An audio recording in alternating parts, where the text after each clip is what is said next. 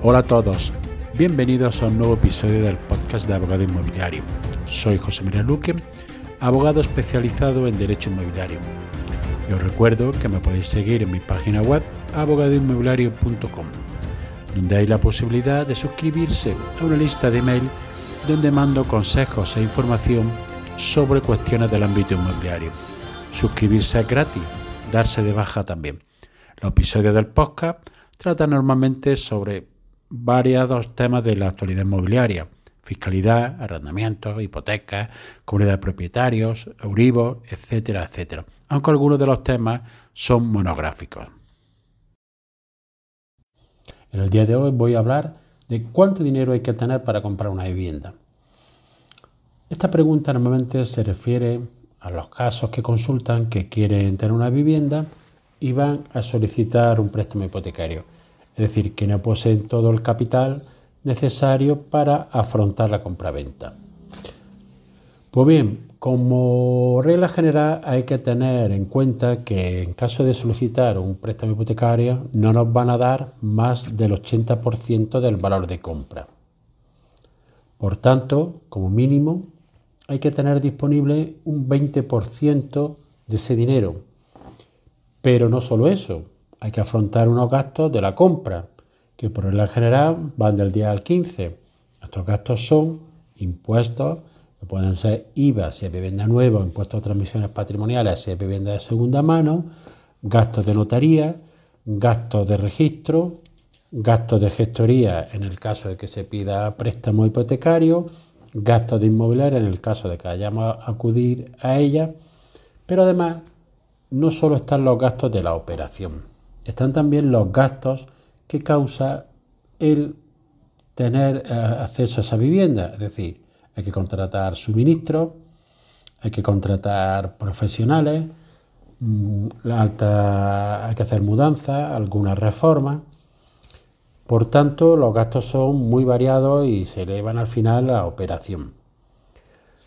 También recordar que cuando vamos a pedir un préstamo, para que nos lo den, van a solicitar nuestro historial económico y van a tener en consideración lo que ingresamos para ver qué cuantía podemos eh, pagar de cuota mensual. Por regla general, no te van a dar nunca más del 40% del ingreso acreditable.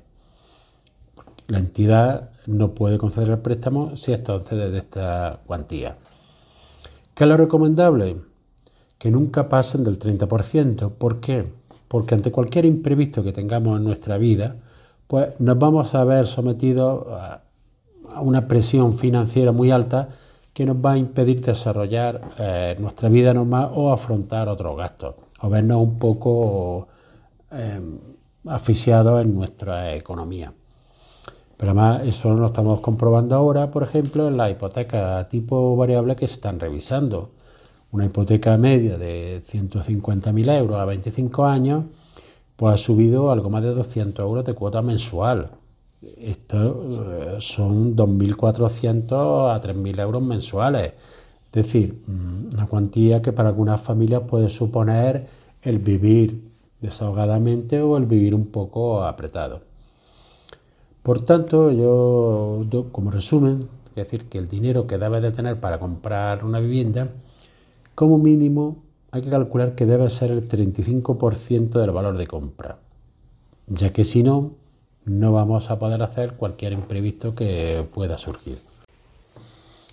Buenos días, ¿qué tal? Bienvenido a Desayunos Inmobiliarios. En el día de hoy voy a hacer una pequeña píldora sobre cuáles son los impuestos para el vendedor de una vivienda. Cuando vendemos una vivienda, en general una propiedad, no todo el dinero que percibimos entra en nuestro patrimonio, ya que aparte que los gastos que tenemos que afrontar, hay que hacer eh, también frente a una serie de impuestos. Estos impuestos fundamentalmente son los siguientes. En primer lugar, el impuesto de bien inmueble, que tendremos que tener abonado en el momento de realizar la venta.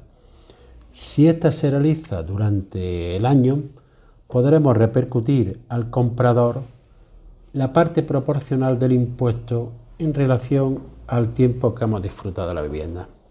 Es decir, Cada, tanto el vendedor como el comprador van a prorratear el IBI de ese año en relación al tiempo en que han sido propietarios de la vivienda.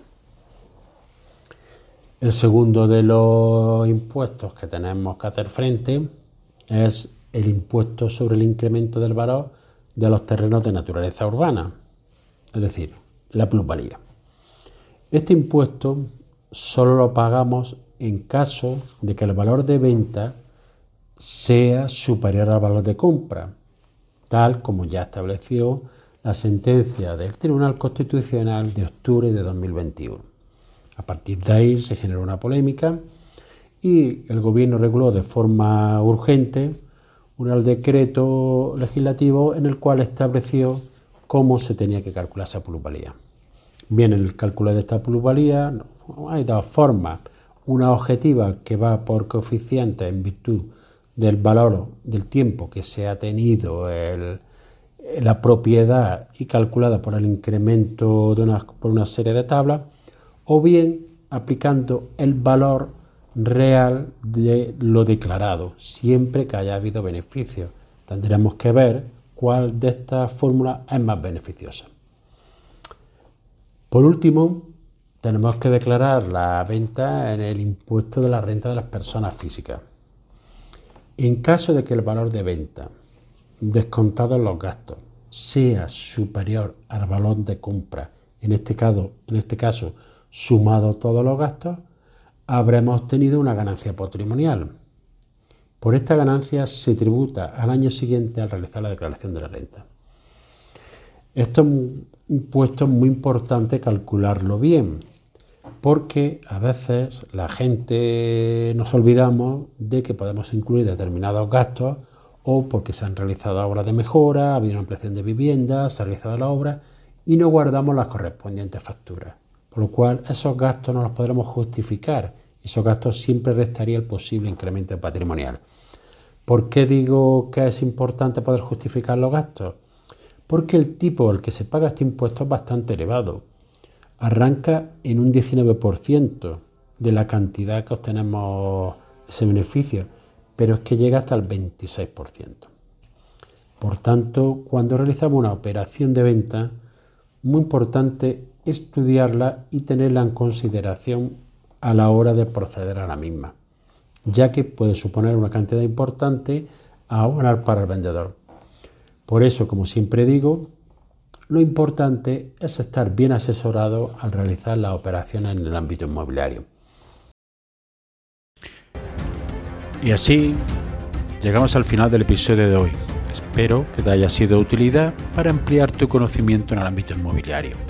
Si quieres que, que este podcast llegue a más personas, puedes compartir el enlace del episodio en tus redes sociales o darle una valoración positiva en la aplicación que utilizas para escucharlo. Recuerda puedes seguir abogadoinmobiliario.com. Gracias por escuchar, nos vemos en el siguiente episodio y que tengas una excelente semana.